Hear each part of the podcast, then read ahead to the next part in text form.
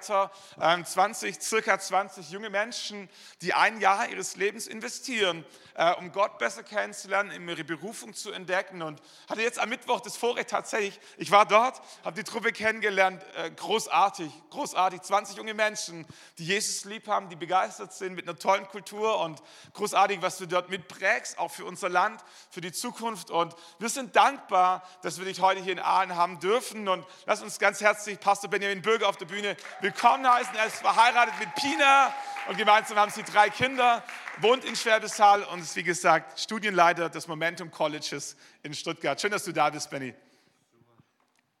So, Herz, Dankeschön. Danke für die Begrüßung. Ich fühle mich hier schon richtig wohl. Ich wurde gleich von einigen aus Friesen willkommen geheißen. Wow, richtig gut. Ja, ähm, Stefan hat schon alles gesagt. Ich kann einsteigen in die Predigt. Richtig gut. Das wollen wir auch machen. Und der Titel ist richtig gut. Du bist genug. Und in allen Stürmen dürfen wir wissen, Jesus ist genug.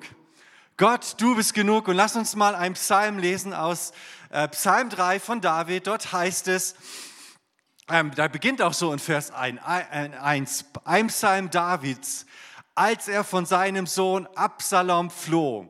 Ach Herr, wie sind meine Feinde so viel und erheben sich so viele wider mich? Viele sagen von mir, er hat keine Hilfe bei Gott. Aber du, Herr, bist der Schild für mich. Du bist meine Ehre und hebst mein Haupt empor. Ich rufe mit meiner Stimme zum Herrn, so erhört er mich von seinem heiligen Berge. Und dann kommt meine Lieblingspassage, ja.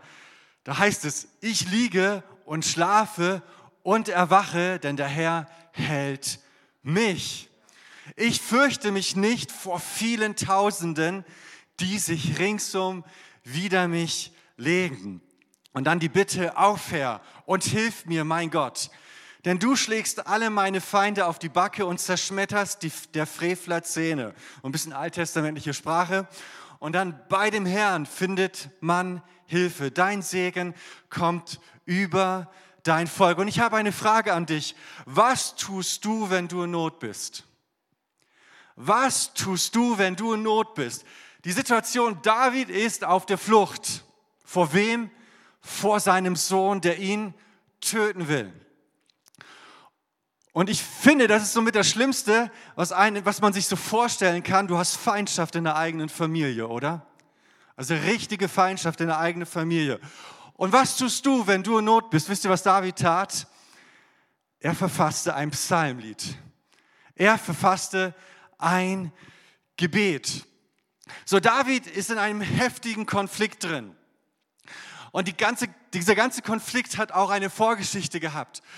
Und auch bei uns gibt es Konfliktfelder, in denen wir drinstehen können. Überall, wo du bist, kann man, kann man es mit Konflikten zu tun haben. Ja, ein Konfliktfeld kann die Familie tatsächlich sein. Ich weiß es noch nicht so lange her. Ich, wir waren unterwegs, ähm, nur ein kleines Stück von dort, wo wir wohnen, von Fellberg nach Schwäbisch Hall, 15 Kilometer. Unsere drei kleinen süßen Kinder, haben wir sie gerade da? Genau, diese drei kleinen süßen Kinder ähm, saßen dort nicht lange nebeneinander und es hat nicht lange gedauert. Dann hieß es, hat einer geschrien, gesagt, Wäh, Titius hat mich geschlagen, ähm, er hat mich angefasst, dieses und jenes. Und dann war da der große Konflikt, der große Streit auf der Rücksichtsbank da. Ich habe noch ein Bild von Ihnen da, das drückt es vielleicht manchmal besser aus, wie Sie denn auch sein können. Ähm, und dann ging es heiß her. Also wir können es überall mit Konflikten zu tun haben. Kinder können Konflikte haben. Ähm, glücklicherweise vergeben Kinder sich das unglaublich schnell. Im nächsten Moment können sie wieder lachen und Spaß miteinander haben. Und in der Konfliktbewältigung sagt man generell, ähm, da gibt es ein Grundprinzip und das heißt, je schneller man einen Konflikt löst, desto gesünder. Also die Gesundheit eines Unternehmens, einer Familie, ähm, von Teams, auch von Gemeinde, erkennt man an den Zeitraum, der zwischen dem Auftreten des Konfliktes liegt und der Klärung. Ähm, oder gehen wir mal in ein Unternehmen. Ja, in ein Unternehmen kann es Konflikte geben. Zum Beispiel das typische, in der Kaffeeküche wird über den Chef geredet und nicht mit dem Chef. Oder man redet über die Kollegen, aber nicht mit den Kollegen. Ähm, und das Problem ist, sobald du die Küche verlässt, kann es sein, dass sie auch über dich reden werden. Ja, also so, das ist auch ein Konfliktfeld. Und das Problem und die Folge ist, wenn solche Konflikte nicht angegangen werden, ähm, die Folge ist Misstrauen.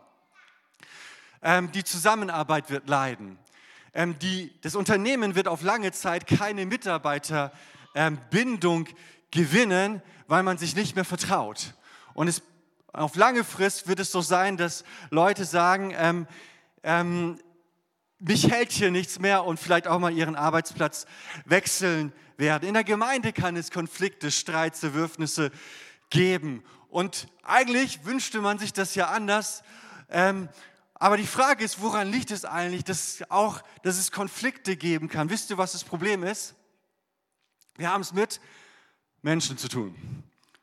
Wir haben es mit Menschen zu tun. Konflikte passieren, weil wir Menschen sind. Ob in der Familie, ob in deinem Unternehmen, im beruflichen, ob es in der Gemeinde, in einem Team oder in einer Kleingruppe ist. Es passiert überall. Ja, ähm, ich habe mal folgenden Satz mitgebracht. Die Suche nach einer perfekten Gemeinde ist aussichtslos, denn in dem Moment, wo du dorthin gehst, ist sie nicht mehr perfekt. Ja, wir haben es mit Menschen zu tun. Du, ich mache Fehler, du machst Fehler.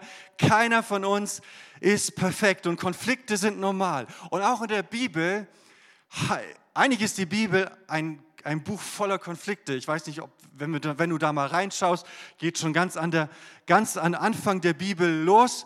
Und ähm, die Bibel enthält insgesamt über 600 zum Teil hochaggressiver und gewalttätiger Konfliktgeschichten. Ich weiß nicht, ob du das wusstest. Und eine davon ist die mit David und seinem Sohn Absalom.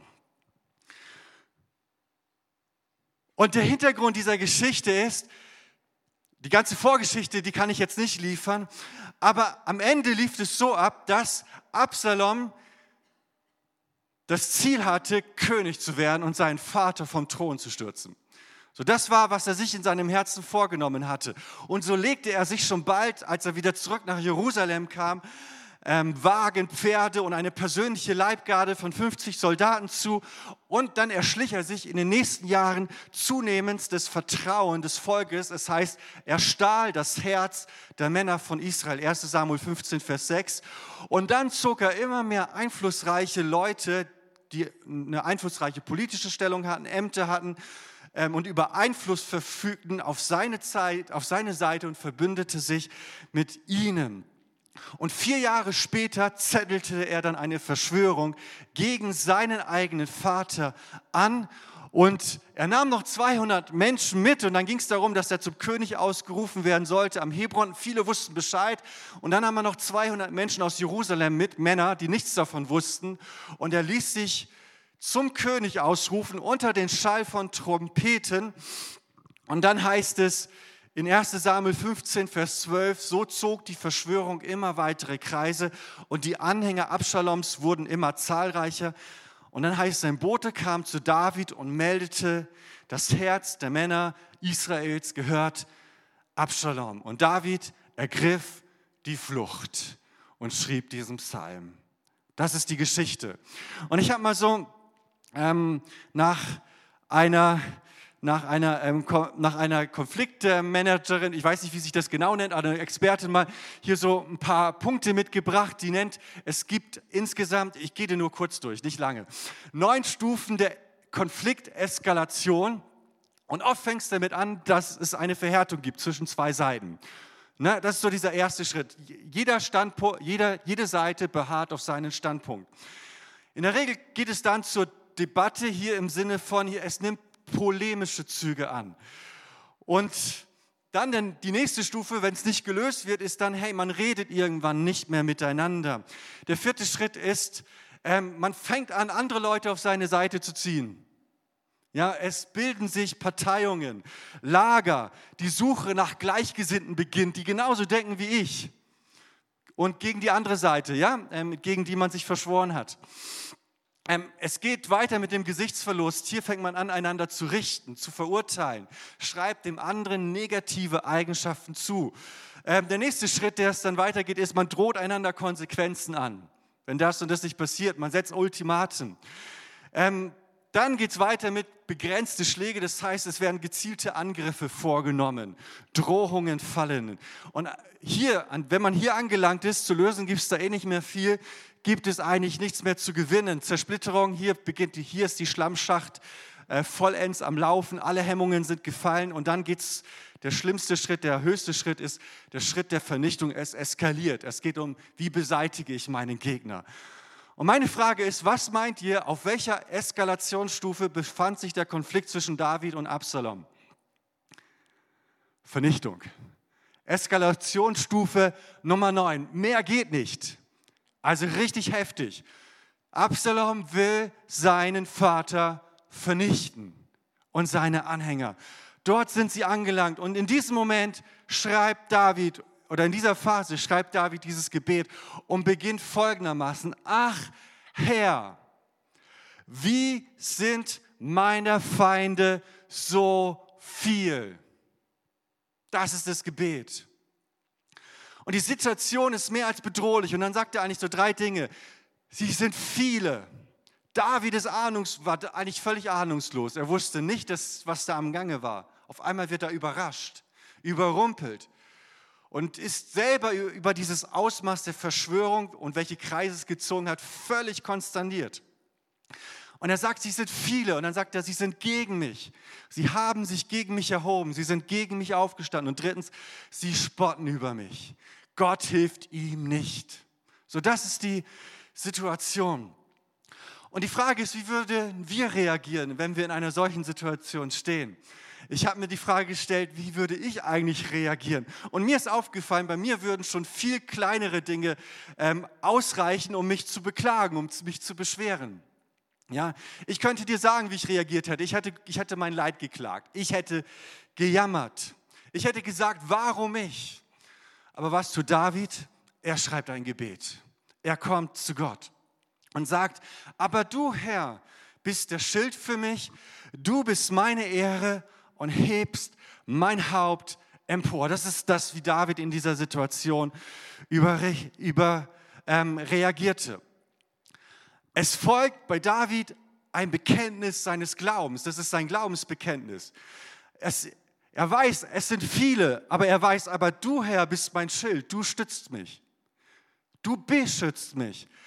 Er weiß, es sind viele gegen mich, aber du Herr bist meine Ehre du erhebst mich. Und er weiß, hey, sie spotten über mich, sie machen mich nieder, aber du hebst mich und mein Haupt empor. Das ist seine Reaktion auf die Situation. Mit anderen Worten, was David sagt, ist, Herr, du bist genug. Ich brauche nur dich. Du bist alles, was ich brauche. Und er wendet sich an Gott. Und das ist seine Art und Weise, wie er diesen Kampf führt. Er geht zu Gott. Er wendet sich zu ihm hin. An wen wendest du dich? Wohin gehst du, wenn du in Not bist? Und hier steht, David sagt, wohin, wohin wendete sich David? Er sagt, ich rufe mit meiner Stimme, Vers 5 glaube ich, zum Herrn. So erhört er mich von seinem heiligen Berge. Was tut David? Er ruft. Er ruft zu Gott. Er ruft zu diesem Berg. Und womit rechnet er? Womit rechnet er? Dass Gott ihn erhört. David rechnet fest mit Gottes Eingreifen in dieser Situation. Und ich weiß nicht, wie, du, wie es dir geht. Rechnest du damit, dass Gott da ist? Dass Gott Dinge tun kann heute in deinem Leben? Ich wurde einmal, das ist schon einige Jahre her, in ein Haus gerufen, in einem Stadtteil in Schwäbisch Hall. Ein Gemeindeglied sagte, Benjamin, kannst du kommen ähm, zu meinen Nachbarn und für sie beten, für die Tochter beten. Folgendes war der Fall. Die Tochter, 14 Jahre alt, hatte einen schwarzen, also einen, äh, einen, einen Knochenkrebs den, mit den, oder vielleicht den aggressivsten, den es überhaupt gibt. Und der war so groß gewesen und er wurde rausoperiert. Aber es gab eigentlich keine Hoffnung, dass sie überlebt. Die Werte waren so schlecht, der Krebs hatte schon so viel in ihrem Körper ausgerichtet, sodass man fest davon ausging, dieses Mädchen wird zu 98 Prozent sterben. So, das war die Situation. Und in dieser Situation wurde ich gefragt, kann ich dorthin gehen? Kann ich mit ihnen reden? Kann ich für dieses Mädchen beten? Natürlich sage ich ja, aber in dem Moment habe ich dann selber überlegt, okay, gut, glaubst du eigentlich selber dran, dass Gott hier was tun kann? Und ich habe gemerkt, nein, eigentlich nicht so richtig. Ich wusste, wenn ich dahin gehe, ich kann nichts für das Mädchen tun. Kann ich wirklich nicht. Ich kann ihr nicht helfen. Ähm, ich kann aus meiner eigenen Kraft nichts machen, damit ich ihr helfen könnte in dieser Situation. Aber ich hatte mir in den Wochen davor, Monaten davor häufiger mit diesem Thema befasst. Und als ich dann, so diese biblischen Geschichten gelesen habe, äh, wo Heilung passierte, habe ich immer drauf geschaut, was war denn die Voraussetzung, dass jemand geheilt worden ist. Und bin für mich persönlich zu dem Ergebnis gekommen, es hat ausgereicht, wenn irgendeiner daran geglaubt hat, dass diese Heilung möglich ist. Und dann ist eine Heilung passiert. Das konnte derjenige selbst sein, der gebetet hat. Das konnte die Person sein, die das Heilung erhoffte. Oder manchmal war es sogar, dass jemand anders für diese Person geglaubt hat. Und dann ist ein Wunder geschehen. Dann dachte ich mir, ja, wow, das ist ja gut. So versuche ich das auch. Ich gehe dorthin und ich gehe mit dem, mit dem, mit dem Ziel dorthin, dass ich Glauben wecke. Und wenn dort in diesem Raum Glaube da ist, dann ist vielleicht was möglich. Und so bin ich dorthin gegangen. Ich bin dorthin gegangen, habe das Evangelium von Jesus erklärt, was Jesus am Kreuz getan hat, habe für diese Person gebetet und es war sehr, sehr starker Moment da und bin danach nach Hause gegangen. Ein paar Tage später bekomme ich von dem Gemeindeglied einen Anruf und sagte, Benjamin, du solltest dich vorher besser hinsetzen, du wirst es selber nicht glauben, aber sie war in Heidelberg, sie war wieder in dieser Klinik und sie ist gesund, sie haben nichts mehr feststellen können. Sie darf leben. Ich war meist überrascht. Ich musste mich wirklich hinsetzen. Da kommt dir gleich schon mal, die, da kommt einem gleich mal so eine Träne. Aber ich wusste, hey, es, ich muss nicht diesen großen Glauben haben. Ich muss wissen, wer Gott ist. Und diesen Raum von Glauben kreieren. Und das hat meinen Glauben unglaublich gestärkt. Und die Frage ist, rechnen wir mit Gottes Eingreifen? Auch in vielen anderen Dingen. Es muss nicht so was Großes sein rechnen wir damit, dass Gott da ist. Und David rechnet fest mit Gottes Eingreifen. Und was jetzt folgt, ist für mich ein bisschen der Höhepunkt an dieser Bibelstelle. In dem Psalm ist es ja so, David ist eigentlich immer noch umzingelt. Die Situation hat sich nicht geändert. Er redet davon, dass es viele Tausende sind, die sich gegen ihn aufgestanden sind. Die Situation ist die gleiche. Er ist auf der Flucht, er ist umzingelt, er muss um sein Leben fürchten. Und dann macht er folgende Gotteserfahrung. Nach der Elberfelder Bibel heißt es im Psalm 3, Vers 6, ich legte mich nieder und schlief. Ich erwachte, denn der Herr stützt mich. Er war voller Ruhe. Gott gibt den Frieden. Voller Ruhe. In dieser Situation, nochmal, es hat sich nichts verbessert. Die Feinde sind immer noch da.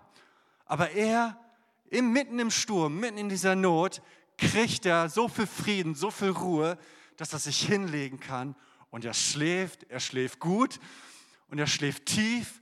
Ja, ich, ich, ich, hab, ich kann das nachempfinden. Ich habe kleine Kinder, die haben uns in den letzten Nächten jedes Mal gestört, immer in der Tiefschlafphase. Ja? Da bist du nicht mehr zur Ruhe gekommen. Und er schläft tief und fest und er wacht und er hat keine, und dann geht es weiter. Er sagt, ich fürchte mich nicht vor Zehntausenden, vor Kriegsvolk, die rings um mich belagern. Er weiß, Gott stützt mich. Und das ist das, was Gott auch in deinem Leben tun will. In deiner größten Not will er dir tiefen Frieden geben. In deiner größten Bedrängnis will Gott dich mit ruhigem, erholsamen Schlaf segnen. Das ist doch eine gute Nachricht, oder? Weiß nicht, wer mit schlechtem Schlaf zu tun hat. Gott will dir einen guten Schlaf geben, auch dir heute. Ich glaube, das sollte bestimmt für Einzelne heute, die das mitnehmen dürfen. In deiner größten Not will Gott alle Ängste von dir nehmen, wie bei David in dieser Situation. In deiner größten Not ist Gott genug für dich. In deiner größten Not ist Gott alles was du brauchst. Am 22.11. Ähm, habe dort eine Folie dabei. 2016 titelte die österreichische Nachrichtenagentur Vienna folgendes. Und dort stand, Zitat, Papa, bitte bring mich nicht um. Und hier ging es um einen Prozess, um Mordversuch in Wien. Und dort heißt dann in der Zeile darunter, die haben wir hier nicht, als Untertitel vom Bild, Vater übergoss 17-jährigen Sohn mit heißem Wasser und attackierte diesen mit Messer. Was war passiert? Eigentlich führte diese Familie jahrelang ein unauffälliges Leben in Wien. Zwei Töchter, ein Sohn. Ähm, der Vater Akademiker, Diplom-Ingenieur, doch dann kam es zur Scheidung. Und es kam in einem Streit, er musste das Haus verlassen und warf seiner Frau Betrug vor, wurde infolgedessen obdachlos. Und dann war es so, eines Tages, ähm, er war irgendwie, hat sich dem Alkohol hemmungslos hingegeben eines Abends und seine Frau, also die Mutter, also seine Frau und die Tochter ließen sich von ihm erbitten, dass er ausnahmsweise die Nacht in ihrem Haus, in, sein, in dem Haus, in einem Zimmer verbringen könnte. Sie selbst sind aber dann in ein anderes zu Verwandten gegangen, aus Sicherheitsgründen. Nur der Sohn blieb mit ihm im Haus. Und dann folgte etwas, was ich euch nicht im Detail schildern will, weil das doch auch sehr nahe geht. Aber das mit dem Wasserkocher habe ich bereits erwähnt. Es folgten Schnittwunden, Stiche im Rücken und auch im Kopf. Während der 17-Jährige schrieb, Papa, also er überraschte ihn im Schlaf, Papa, bitte bring mich nicht um. Und dem Sohn gelang es irgendwie zu entkommen, das Haus zu verlassen. Er gelangte über den Garten des Nachbars zu einem äh, Parkplatz, wo Passanten auf diese ganze Situation ähm, aufmerksam wurde, weil der Vater verfolgte, verfolgte ihnen und brach, der Junge brach dann zusammen und im Krankenhaus stellte man fest, dass es lebensbedrohlich war, aber er überlebte mit viel Glück, der 17-jährige Junge. Insgesamt waren es über 15 Messerstiche, Schnittwunden wurden ihm zugefügt, einige gingen direkt in den Kopf und eine Vielzahl davon kassierte er auf der Flucht. Und dieser Junge, dieser 17-jährige Junge ist der Bruder von einer Studentin an unserem College. Und sie erzählte uns diese Geschichte. Der Straftäter, der im Gefängnis natürlich sitzt, ist ihr Vater. Und sie erzählte, diese Situation, das, was vor 2016 passierte, ist das schlimmste, die, die schlimmste Zeit, die sie in ihrem Leben je erlebt hat. Jeden Tag oder auch als sie zur Schule ging, wusste sie, hey, das ist Gesprächsthema. Sie werden darüber sprechen, was bei mir in unserer Familie passiert ist. Und es, sie sagte, das war überhaupt nicht schön, diese ganze Zeit für sie gewesen. Und nun kommt das Erstaunliche, weil sie hatte schon in, als Kind in jungen Jahren Gott erlebt und was sie machte ist, wie sie damit umging, war, sie ging in ihrer Not immer und immer wieder, wenn es ganz schlimm für sie war, in das Badezimmer. Das war wohl der einzige Raum, wo sie mal Ruhe für sich hatte, ging dort auf die Knie und wendete sich jedes Mal in ihrer Not zu Gott. Im Sinne von, Herr, du bist genug. Du bist alles, was ich brauche. Bitte Gott, hilf mir. Und dann erzählte sie, jedes Mal, wenn sie das tat, bekam sie unerklärlicherweise nicht aus ihr selbst, sondern von außen übernatürliche Freude in ihr Herz geschenkt. Jedes Mal in dieser Not, in dieser Verzweiflung, in, diesem, in diesen Tränen, in dieser Situation ging sie jedes Mal zu Gott hin und legte ihr Herz auch Gott immer wieder neu hin. Und dieses Mädchen ist eins der fröhlichsten Menschen, die ich kenne. Eins der fröhlichsten Menschen in unserem College. Vielleicht sogar die fröhlichste, kann ich jetzt nicht beurteilen, aber unglaublich fröhliches Mädchen. Und was sie noch tat, und auch ihre, ihre Mutter, auch psychisch krank dann leider, was sie tat, war, sie hat für ihren Bruder gebetet, jeden Tag oder sehr oft. Immer und immer wieder für ihren Bruder gebetet. Und dann erzählte sie uns, vor einem, circa vor einem halben Jahr kam der Bruder, mit dem das hier passiert ist, zum Glauben an Jesus und sagte zu ihrer Schwester, jetzt habe ich das mit Gott verstanden. Jetzt habe ich das mit Gott verstanden. Dieses Mädchen, zu wem ging sie in ihrer Not? Zu Gott. Zu ihm. Sie wusste, Gott, du bist genug. Sie ging zu ihm. Und Gott schenkte ihr übernatürliche Freude? Was tust du, wenn du in Not bist? David verfasste ein Lied. David verfasste ein Gebet und sagte, Herr, du bist mein Schild. Du bist meine Ehre. Du hebst mein Haupt empor. Er sagte, ich rufe mit meiner Stimme zum Herrn. So erhört er mich von seinem heiligen Berg. Von wo erwartete, erhoffte David sich Hilfe? Vom Zionsberg, von Gott heißt es hier. Nach Samuel 6 und 7 ist dieser Berg auch Zionsberg genannt. Der Berg, den Gott ähm, wo davon die Rede ist, dass Gott diesen Berg in, Besitz genommen hat für sich, dass er ihn für sich erwählt hat. Und hier wurde später der Tempel Gottes errichtet. Von hier aus wurde er ausgebaut. Und dies war der geografische Ort im Alten Testament, wo Gott beschloss, unter den Menschen zu wohnen, bei ihnen zu sein. Und hier, von hier aus wurde auch das gottesdienstliche Leben von Israel gestaltet. Alles ging von diesem Ort aus. Es war der Ort, wo die Menschen auch in besonderer Weise damit rechnet oder damit rechneten, dass sie Gott hier begegnen können. Das war dieser Berg. Und hier fanden auch diese großen Feste und Wallfahrts, Wallfahrten statt, wo man hingepilgert ist, ja, teilweise abgehalten mit überschwänglicher Freude, mit Tanzen, ja. Man denke an David, der fast nackt vor Gott tanzte, zu diesem Ort hin, als er mit der Lade Gottes unterwegs war. Und das ist das, was David tut. Er richtet sich zu diesem Berg. Und er richtet sich zu diesem Berg nicht, weil dieser Berg irgendwie besonders ist, sondern weil dort Gott ist. Weil dort Gott gesagt hat, hier bin ich. Das ist mein Berg, den habe ich erwählt. Und er wartet Hilfe von Gott, der auf diesem Berg ist. Und meine Frage ist, was tust du, wenn du in Not bist? Und David verfasste diesen Psalm, er betete, er dichtete ein Lied und er wendete sich direkt an Gott. Und dieser Begriff Psalm, der geht auf das griechische Verb zurück, das zunächst eigentlich nur zupfen heißt oder eine Seite beziehungsweise ein Instrument spielen. Das bedeutet Psalm, Psalter. Oder ein Lied erklingen lassen, so. Das ist dann die Bedeutung, die übertragene Bedeutung davon.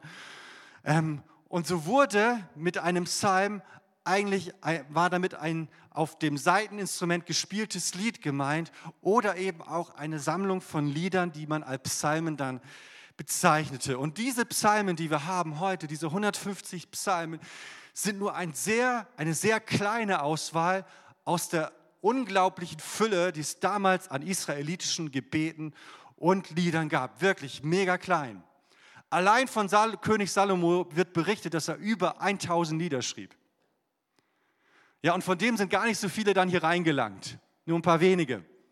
Da könnt ihr euch vorstellen, wie die drauf waren, wie viel Lobpreis da war, wie viel Ehre Gottes da war, wie viele Lieder man geschrieben haben. Ähm, und sind damit zu Gott hingegangen. Und das ist so mein Punkt. Was kannst du tun, wenn du Not hast? Schreib dem Herrn ein neues Lied, wollte ich schon sagen, die Lobpreiser, ja? Schreib den Herrn ein neues Lied. Bring ihm ein neues Gebet, was du formuliert hast. Komme mit einem neuen Gebet zu ihm. Das hat David gemacht. Das hat dieses Mädchen gemacht, deren Vater den Bruder töten wollte. Das hat sie gemacht. Sie ist zu Gott gegangen, hat immer wieder ein neues Gebet gesprochen. Bete, lobe, wende dich zu Gott, sag Gott, du bist genug. Du bist mein Schild. Und zum Schluss bringt er dann seine Bitte auf den Punkt, König David. Auf, Herr, Vers 8, und hilf mir, mein Gott. Und dann heißt es, bei dem Herrn findet man Hilfe. Bei wem finden wir Hilfe? Bei dem Herrn. Dein Segen komme, sagt er. Und jetzt bezieht er das ganze Volk mit ein. Dein Segen bekomme über dein Volk. Die Psalmen, man könnte auch sagen, die Gebete, die wir sprechen, die Lieder, die wir schreiben, sind die Antwort von uns Menschen auf, ähm, auf Gottes Handeln und auf sein Reden. Das ist unsere Antwort auf das, was Gott tut und auf das, was Gott zu uns redet. Und in den Psalmen geht es immer wieder um diese drei Dinge, wenn du diese durchliest. Erstens, Gott ist ein Gott der Vergangenheit. Gott ist einer, der uns in der Vergangenheit geholfen hat, so wie bei Israel. Er hat sie befreit aus der Sklaverei. Und dafür danken sie ihm. Gott, und dann geht es darum, Gott ist ein Gott der Gegenwart, dem wir heute begegnen können. Das ist das Zweite. Und das Dritte ist, und da wird dann der Blick auf die Zukunft gerichtet, Du, Gott ist ein Gott der Zukunft. Er wird uns helfen. Er wird uns beistehen. Er ist genug. Er ist derselbe, so sagen wir gestern, heute und in alle Ewigkeiten. Und davon, von diesen drei Dingen war auch das gottesdienstliche Leben am Zionsberg geprägt. Ähm, dass sie sich bewusst machen, Gott war auch in der Vergangenheit da. Er hat mir geholfen. Und er versucht dich mal dort zu erinnern, was hat Gott bei dir schon alles getan? Und sag mal Danke dafür. Und dann mach dir bewusst, Gott ist heute für dich da. Du kannst ihm heute begegnen. Wir dürfen heute mit ihm rechnen. Hier, morgen, jeden Tag. Und er ist auch einer, der in der Zukunft mit uns unterwegs ist. Und Gott kam übrigens David zu Hilfe. Aber, das ist eben auch die traurige Seite, er trauerte sehr um seinen Sohn. Denn letztlich in dieser kriegerischen Auseinandersetzung unterlag der Sohn und kam dabei um, obwohl David gesagt hatte, bringt mir bitte meinen Sohn lebendig. Aber er kam um. David trauerte sehr, aber Gott kam ihm zur Hilfe. Er stützte ihn. David wusste, Gott ist genug. Das Lobpreisteam darf nach vorne kommen. Und ich möchte dich ermutigen. Ich weiß nicht, ich möchte dich ermutigen, dass du, wenn du in, deiner, in einer Not bist, egal wo du drin steckst, dass du auch zu Gott kommst, dass du sagst, ja Gott, du bist genug. Du bist mein Schild. In jeder Lage, ob sie gut ist, ob sie schlecht ist, ich komme zu dir. Und dieser Berg, dieser Zionsberg, wo Gott wohnte, war auch immer wieder für Israel, wenn sie dorthin pilgern, eine Möglichkeit oder ein, ein Ort, wo sie sagten, wo sie gesagt haben, Gott, ich gebe mich dir wieder ganz neu hin. Ganz neu will ich mich dir hingeben. Und ich glaube, damit fängt es auch an, dass wir sagen, wir liefern uns Gott aus. Wir geben unser Leben, wie wir es vorhin gesungen haben, mein ganzes Leben, ja. Ich gebe es dir. Ich gebe es dir. Warum? Weil du bist genug. Du bist alles, was ich brauche. Und ich möchte dich ermutigen, dass du das sagst in deiner größten Not, in schwierigen Momenten, in Herausforderungen. Vielleicht machst du dir viele Sorgen, auch gerade, wie das mit dem Virus und anderen Dingen weitergibst. Vielleicht hast du ganz andere Sorgen in deinem Leben, die dich viel mehr beschäftigen. Ich möchte dich ermutigen, sag das doch auch zu Gott. Du bist genug. Du bist genug. Du bist alles, was ich brauche. Du bist mein Schild, du bist meine Ehre. Du bist derjenige, der mein Haupt emporhebt. Du hältst mich fest. Ich fürchte mich nicht mehr, denn bei dir findet man Hilfe. So sagt David es. Lass uns gemeinsam aufstehen und diesem großen Gott uns zuwenden. Ich möchte dich ermutigen, dass, dass du dich neu ihm hinwendest, dass du neu zu Gott kommst und dein Leben ihm völlig hingibst. Und wenn du in einer schwierigen Situation steckst, möchte ich dich ermutigen, dass du zu Gott kommst und sagst, ja Gott, ich wende mich zu dir. Ich rufe zu dir. Ich komme zu dir, Gott. Und ich erwarte, dass meine Hilfe von dir kommt, so wie David es tat. Und ich sage, du bist mein Schild. Du bist meine Ehre. Du hebst mein Haupt empor. Möchte ich ermutigen, dass du das tust. Und Gott wird dir, ich bin mir sicher, dass Gott deinen, seinen Frieden uns schenken wird. Dass wir sicher uns fühlen, dass wir uns schlafen legen können und wir schlafen gut. Und Jesus, ich danke dir, dass du jetzt hier bist. Herr, du bist da. Herr, ich rechne damit, ich weiß, dass du jetzt da bist. Wir brauchen dich nicht herbeibeten. Du bist hier. Herr, und du bist jetzt im Wirken. Du bist jetzt dabei, Dinge in unseren Herzen zu tun.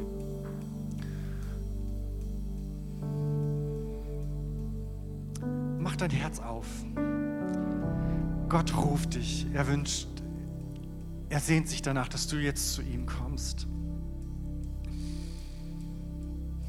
Ich glaube, Gott möchte Heilung schenken. Er möchte Segnung schenken. Er möchte mit Liebe zu dir kommen.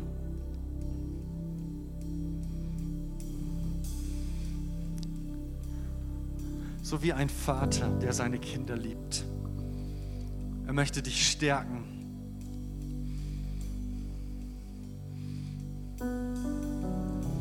Herr, und dafür danke ich dir, dass du das tust.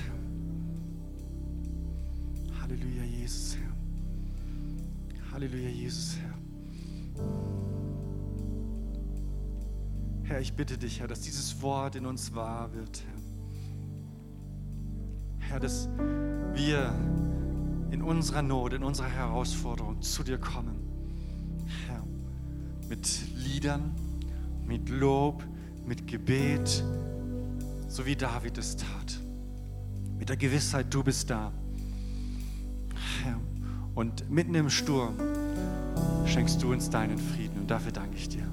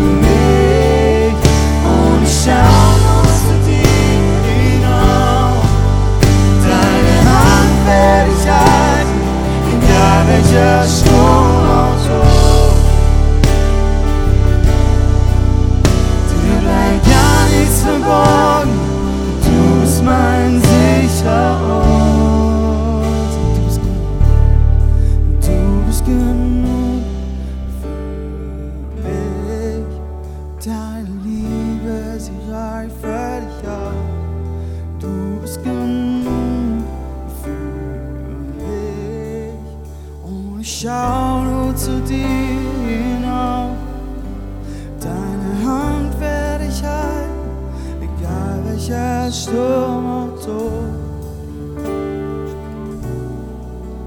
Dir bleibt gar nichts verborgen, du bist mein sicherer.